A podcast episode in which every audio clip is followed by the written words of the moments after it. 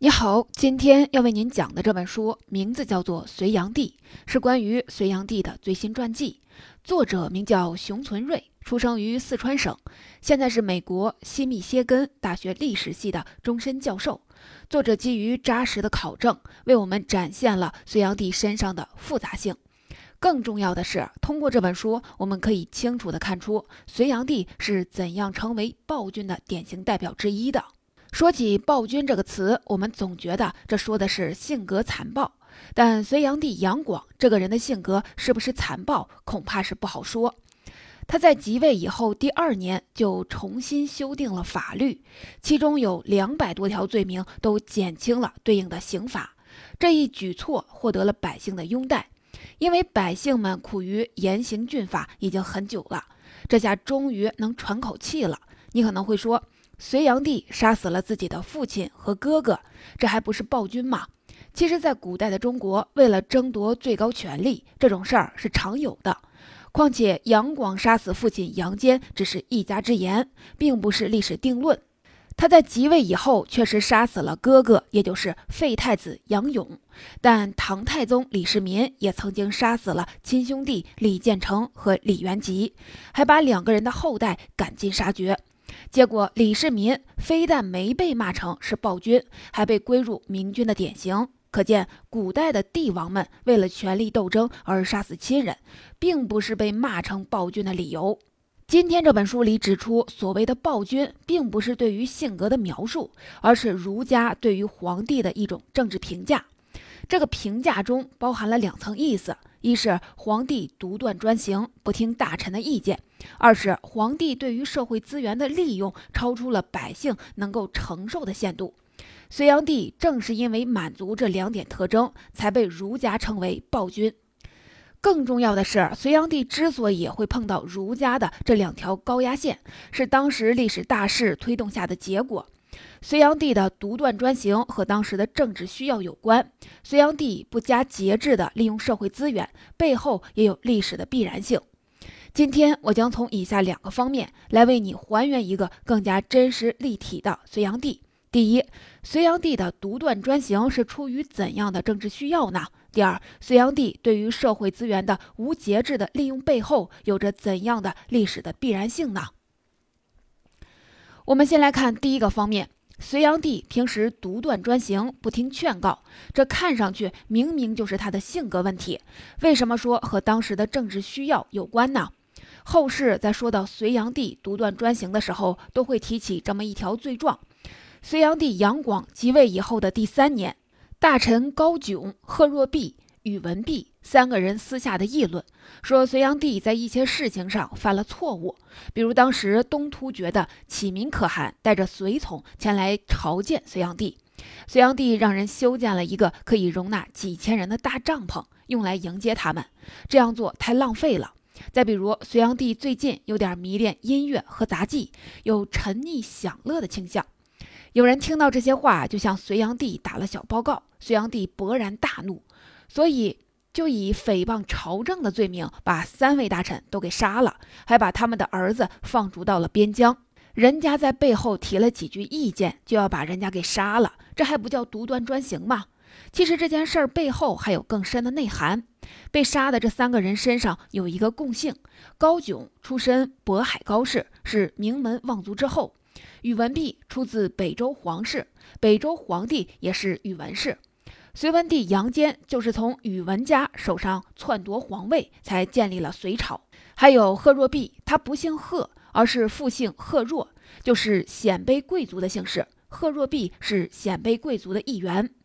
隋炀帝杀掉这三位老臣，其实暗含打击贵族、加强皇权的用意。说到这里，我们需要简单的回顾一下隋朝建立的历史。隋朝的建立和一个著名的政治势力有关，也就是陈寅恪先生所说的关陇集团。关陇集团的建立者是鲜卑贵族贺拔岳，他在北魏孝武帝的命令下，把陕西关中到甘肃陇山一带的军事力量整合为一个军事集团，关陇集团就这么诞生了。贺拔岳死后，他的部将宇文泰在关陇集团内部又设置了八柱国和十二大将军。这二十个职位由固定的二十个大家族分享，这二十个家族不仅担任军队的统帅，还是国家的首脑。宇文泰自己就成为了关陇集团的老大。后来，他的儿子建立了北周王朝。当时，在关陇集团内部，还有一位名叫杨忠的人，位列十二大将军之一。隋文帝杨坚就是杨忠的儿子。杨坚有一个女儿，后来做了北周的太后。杨坚篡夺了小外孙宇文产的皇位，于是建立了隋朝。所以，杨坚篡夺北周皇位的行为，本质上是关陇集团内部的一次火并。杨坚坐上了皇位，自然也要提防关陇集团其他成员也来这么一手。更要命的是，除了关陇集团，杨坚还要面临一个敌人，就是所谓的山东士族。我们知道，魏晋时期的士族门阀势力很大，到了南北朝时期，北魏的孝文帝为了争取政治支持，又发布诏书。列举了一批氏族门阀，表示要保护他们的利益。这些氏族门阀大多生活在太行山以东的华北平原地区，所以被称为山东氏族。刚才说的高炯出自渤海高氏，这是山东氏族的代表之一。此外，还有什么清河崔氏、太原王氏，他们在隋朝建立以后仍然很有势力，皇帝也要给他们几分面子。一句话，作为新贵族的关陇贵族和作为旧贵族的山东士族，在当时的政治舞台上都很活跃。从隋文帝到隋炀帝，隋朝的两代帝王都面临着和新旧贵族的斗争。关于隋文帝杨坚，因为有了儿子杨广的反衬，你可能以为他是一个相对仁慈的皇帝。其实压根儿不是这么回事儿。杨坚和秦始皇有些类似，热衷于法家手段，甚至他的儿子杨俊贪污公款，他也表示执法应该公平，对杨俊给予了处罚。我们知道法家历来是和皇帝集权联系在一起的。杨坚为了实现集权，对南北朝时期混乱的政治制度进行了重新整理，创立了著名的三省六部制，中央分为内史省。门下省和尚书省分别负责决策、审核和执行。其中，内史省后来又改为了中书省。三省又下设六部，共同负责朝廷的日常行政。三省六部制为什么有利于皇帝的集权呢？请注意，与汉代制度相比，三省六部制有一个重要的区别，那就是它没有设置丞相这个职位。丞相是百官之首，经常可以抗衡皇权，而三省在本质上都是皇帝的秘书机构，对皇帝俯首帖耳。不过，尚书省的首席长官叫尚书令，经常在皇帝和百官之间上传下达，渐渐具有了和丞相类似的权利。隋文帝在位期间，尚书令的位子经常是空着的，由尚书令的副手尚书仆射负责尚书省的日常工作。比如，著名的大臣杨素就曾经担任过尚书仆射。隋炀帝杨广继位以后，对新旧贵族怀有更重的敌意。前面说的杨素也是贵族出身，曾经帮助杨广登上皇位，和杨广关系很近。杨广即位以后，经常表现出对杨素的提防。于是，杨素在病危时拒绝服药，在杨广登基以后第二年就去世了。对杨素都尚且如此，对于那些出身显贵又是老资历的大臣，隋炀帝就更不会客气了。说到这里，我们再看看隋炀帝杀死高炯等人的这件事儿，就更能看出其中的门道了。高炯、宇文弼和贺若弼这三个人都是贵族出身，而且都是六十多岁的元老重臣。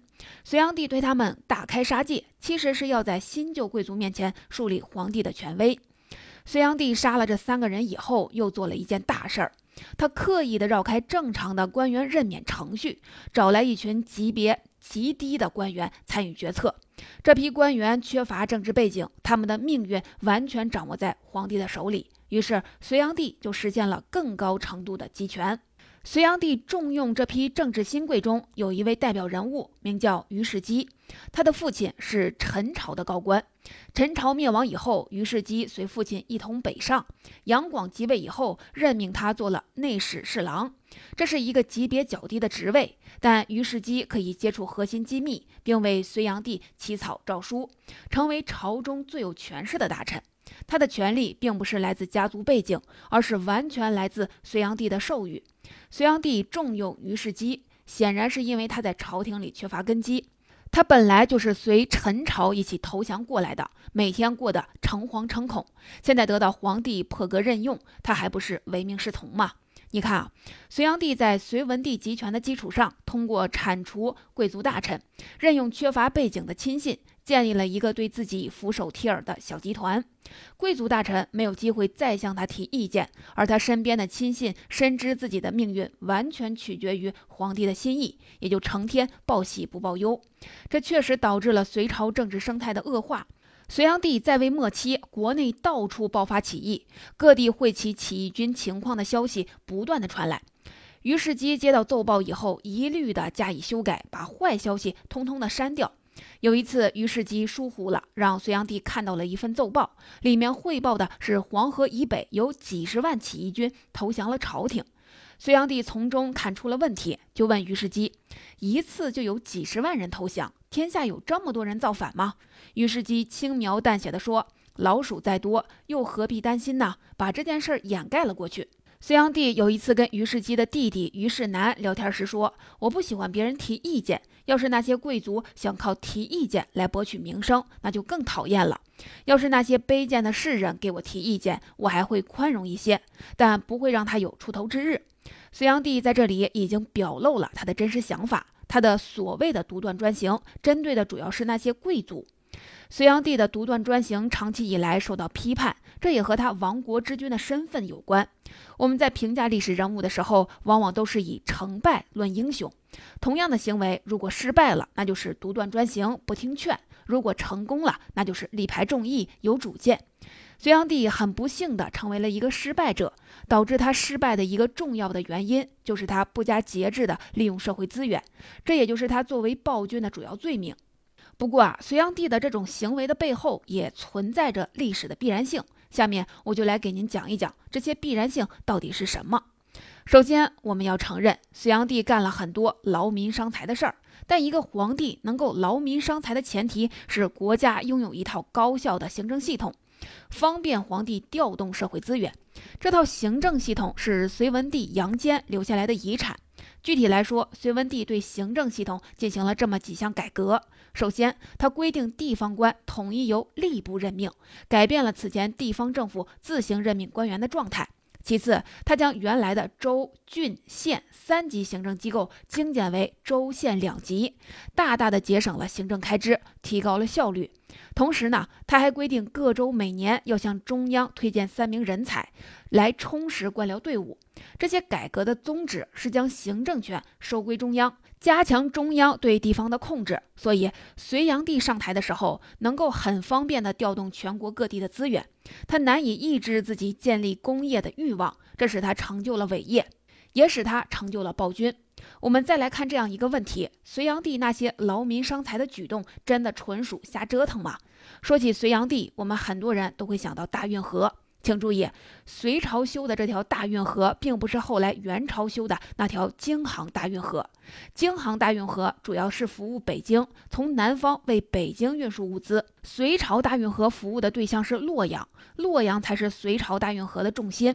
从地图上看，这条大运河，这条大运河北起涿郡。也就是今天的北京地区，南到余杭，也就是今天的杭州地区，但它并不是一条直线，中间特意向西拐了个弯儿，一直通到了洛阳。所以，隋朝大运河有两个主要的目的：一是沟通南北，二是服务洛阳。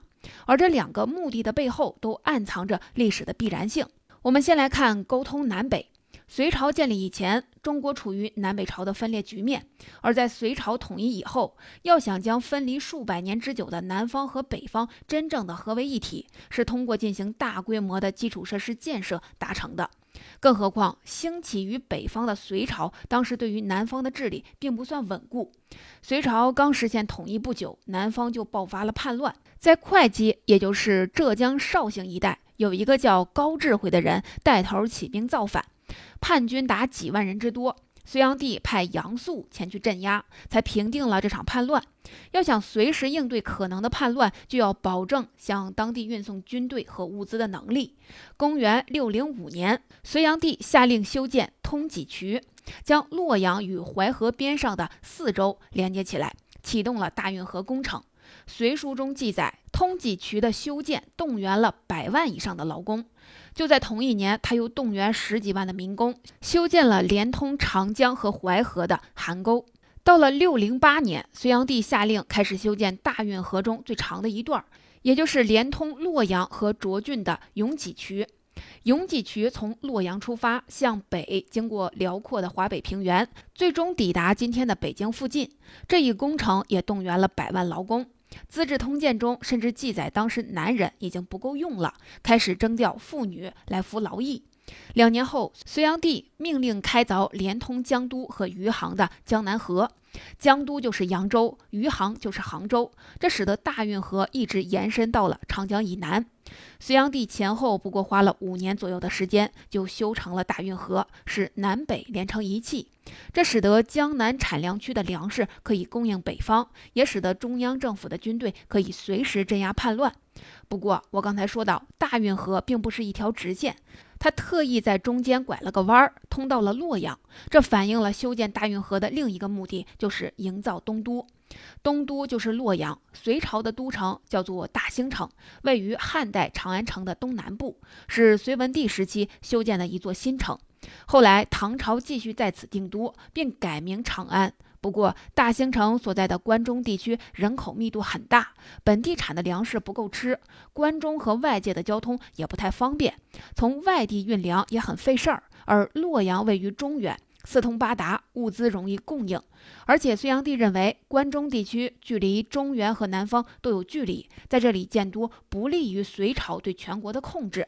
隋文帝刚去世一个月，隋炀帝的五弟杨亮就在洛阳发动了叛乱。这件事儿给隋炀帝很大的刺激。他在叛乱平定以后，就宣布准备迁都洛阳，并征调了大量的民工进行建设。所以，大运河其实是迁都洛阳的一个配套工程。大运河建成以后，洛阳就成为了全国物资的集散中心。隋朝定都在这里，也有利于加强对全国的控制。这种地缘政治格局一直延续到了唐朝。唐朝一直把洛阳作为和长安并立的东都，武则天也曾经干脆就迁都洛阳。而洛阳的政治地位是靠大运河才得以维持的。有意思的是，唐朝人对于大运河的评价曾经有过变化。唐朝前期，因为隋朝末年的大乱刚过去不久，唐朝人对大运河以负面评价为主，认为它劳民伤财。而在安史之乱以后，北方经济遭到了破坏，中央政府越来越仰仗来自南方的物资供应，人们对大运河的评价也就逐渐的转向正面了。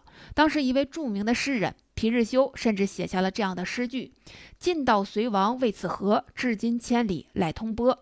若无水电龙舟事，共与论功不较多。”意思就是说，都说隋朝灭亡是因为这条河，可直到今天，南北交通还要依靠它。要是没有打造龙舟，纵情的享乐的事儿，隋炀帝的功劳可以和治水的大禹相提并论。皮日休对隋炀帝并不算过誉。大运河深刻地影响了唐朝的国运。陈寅恪先生指出，黄巢之乱破坏了运河的运输，使中央政府不能及时地获得来自江南地区的物资的供应，唐朝政府于是走向了灭亡。可见，隋炀帝修建大运河是顺应大势，功在千秋。如果我们再看看大运河的地图，可能会产生一个疑问：运河沟通了洛阳和江南地区，这个好理解。可隋炀帝为什么还要劳民伤财，修建一条直通北方的通济渠呢？一直延伸到今天的北京附近。这就说到隋炀帝做的另一件大事儿——远征高句丽。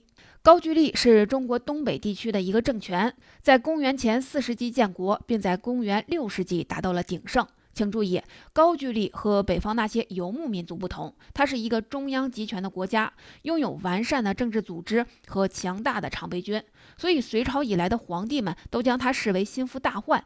隋炀帝为了消灭高句丽，反而把自己给搭上了。他曾经前后三次亲征高句丽，结果反而刺激了国内的农民起义和地方的官员叛乱，最终导致了隋朝的灭亡。但是从大历史的角度看，隋炀帝的选择真的错了吗？唐朝建立以后，唐太宗李世民也曾亲征高句丽，大大消耗了高句丽的国力。唐高宗李治在位时期，联合朝鲜半岛东南部的新罗，终于彻底消灭了高句丽。为什么隋唐两代的皇帝们都要对高句丽大打出手呢？因为高句丽已经发展为东亚地区的强权，又紧挨着一马平川的华北平原，对中原王朝构成了严重的威胁。高句丽之于隋唐王朝，就好比迦太基之于罗马，后金之于明朝，准噶尔之于清朝，一山不容二虎。即使在高句丽灭亡以后，中原王朝面临的主要威胁仍然来自东北。契丹人的辽国、女真人的金国以及满人的大清国，都是位于东北的政权。可见，隋炀帝远征高句丽，并不是个人的心血来潮，而是当时战略局势逼迫下的结果。总之，隋炀帝无节制地利用社会资源，其实背后暗藏历史的必然性。隋文帝留给他的是一个高效的行政系统，使他有机会去完成重大的历史使命。修建大运河、远征高句丽，都是必须要完成的任务。我们可以说他急于求成，但具体的历史情境比我们想象的更为复杂。急于求成的指责其实是事后诸葛亮。当时南北联系并不紧密，南方甚至爆发过叛乱。高句丽的威胁也是与日俱增，隋炀帝难免会产生时不我待、只争朝夕的感觉。理解了当时的局势，我们对于隋炀帝的认识才会更加的真实立体。隋炀帝谥号中的这个“杨”字是唐高祖李渊送给他的。杨字作为谥号，具有特定的含义，比如说违背礼法、远离民众、违反天意、欺压百姓等等。对于隋炀帝的负面评价，凝结在魏征主持撰写的《隋书》中。《隋书》中的隋炀帝基本就是一个荒淫无度、挥金如土的败家子，残酷冷血的杀人犯，独断专行的统治者。总之呢，是一个集一切恶劣品质于一身的暴君。这种评价一直延续至今，成为我们对于隋炀帝的主流印象。唐朝对于隋炀帝的负面评价，显然也带有政治意图。请注意，唐高祖李渊也是前面提到的关陇集团成员。他的祖父李虎曾经是关陇集团的八柱国之一。唐朝取代隋朝，李家取代杨家，其实是关陇集团内部的第二次火并。对于隋炀帝的否定，有助于树立唐朝的合法性。而且魏征等人列举隋炀帝的罪状，也是希望唐太宗能够吸取隋朝的教训。太宗也确实吸取了教训，他对于自己明君形象的塑造，显然是反隋炀帝之道而行之。隋炀帝独断专行，唐太宗就摆出了从谏如流的姿态。隋炀帝滥用民力，唐太宗就说“水能载舟，亦能覆舟”，表示自己爱民如子。以儒家的视角看来。隋炀帝当然是一位暴君，对于隋朝年末的大乱，隋炀帝也要负主要的责任。但如果我们能够深入当时的时代背景，重新看待隋炀帝面临的重大问题，也就会对隋炀帝以及他所属的时代拥有更深层的认识。总结这本书就为您讲到这里，下面总结一下今天的知识点。第一，隋炀帝被视为暴君，是因为他遇到了儒家的两条高压线。首先是他独断专行，杀死了私下提意见的大臣，还建立了一个对自己俯首帖耳的一言堂。隋炀帝的这种做法，其实是为了实现皇帝的个人集权，打击关陇贵族和山东士族的势力。这件事儿从隋文帝就开始做了，隋炀帝的做法是对隋文帝的继承和发展。第二，隋炀帝碰到的第二条高压线是他对于社会资源的无节制的利用，具体包括两件事儿：修建大运河和远征高句丽。但这背后其实也有历史的必然性。隋炀帝能够充分的调动社会资源的前提是隋文帝留下了一套高效的行政系统。隋炀帝修建大运河是为了沟通南北和营造东都洛阳，这是巩固统一的必然要求。他远征高句丽是为了消除地缘政治上的威胁，这在当时也是必要的战略决策。对于隋炀帝急于求成的指责，往往是一种后见之明。只有回到历史现场，我们才能深入的理解隋炀帝和他所属的时代。总之呢，隋朝是一个承前启后的时代。为了彻底终结魏晋南北朝时候的乱世，开创新的时代，皇帝势必要重建自己的权力，并通过修建大型工程和对外战争去巩固和保卫新生的大一统帝国。隋炀帝恰好处于这个历史的关键时刻，他的野心和自负，最终使他背上了暴君的恶名。